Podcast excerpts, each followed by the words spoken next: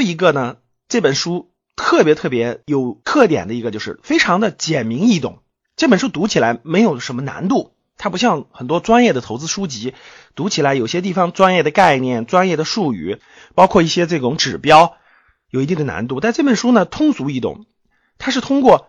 生活当中的案例、生活当中的发现去引导大家去理解价值投资、理解优秀的公司的。第五个呢，林奇在这本书当中非常精辟的和深刻的给大家揭露了。业余投资者常见的一些投资的心理误区，能够帮助业余投资者避开一些严重的投资陷阱。我当年看这本书的时候呢，其中有一个非常非常我印象深刻的案例，我给大家分享一下。当时呢，这本书当中呢，描述了一个二十世纪九十年代美国股市的二十只大牛股啊，就是在一九八九年到一九九九年这十年当中。美国有二十只，可以说是涨了非常非常多倍的大牛股。当时我看到这个地方的时候呢，给了我巨大的信心。为什么呢？我给大家讲一个特别典型的案例啊，我相信你听完了也会非常震惊的。在一九八九年到一九九九年十年的时间当中，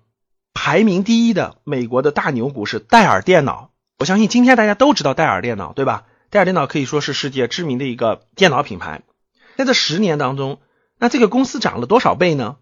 我说出来，大家一定会震惊的。这个公司涨了八百八十九倍，也就是说，如果你在一九八九年投资一万美元购买了戴尔电脑的股票，那在十年之后它值多少钱呢？八百九十万美元。大家想一想，这是什么概念？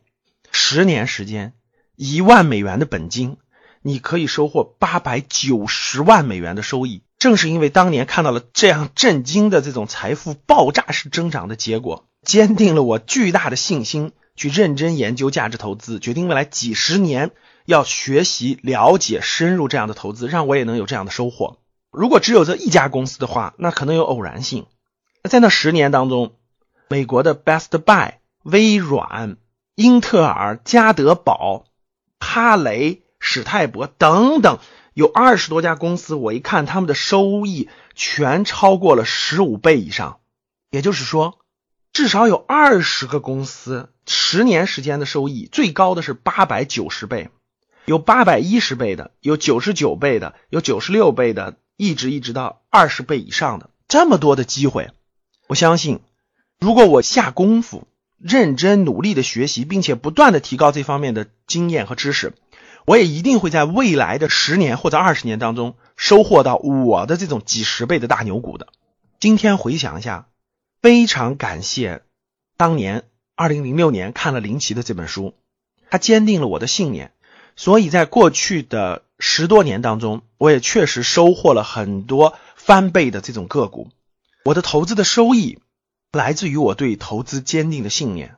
而林奇的这本书真的是给了我非常非常大的帮助。讲一个林奇很有意思的特点哈，那林奇呢，在一九九零年的时候他就退休了，就相当于是急流勇退了，他就不再做这个基金的管理人。那他在做什么呢？他从麦哲伦基金经理的公司辞职以后，他就从一个机构投资人变成了一个个人投资者。因为林奇管理这个公司，大家想想，十三年的时间赚了二十九倍，他的提成、他的奖金也是非常非常之高的，他也完全。财务自由了，本金也非常高了，所以呢，林奇就从一个机构投资人转变成了一个个人投资者，其实是一个非常好的选择。因为管理别人的钱和管自己的钱差别是非常非常大的，你内心承受的压力各方面也是不一样的。那现在呢，除了他做个人投资者之外，他还在做慈善，在慈善方面呢，他提供奖学金，资助有宗教信仰的贫困地区的孩子进入波士顿天主教会的学校读书。当然，他也没有完全闲着，还在帮着富达基金或者一些其他的基金作为顾问或者培训老师，培训新的基金经理。其他时间呢，他会更多的陪伴家人，到国外去旅游等等。哇，看到林奇的这个转变和他的一生，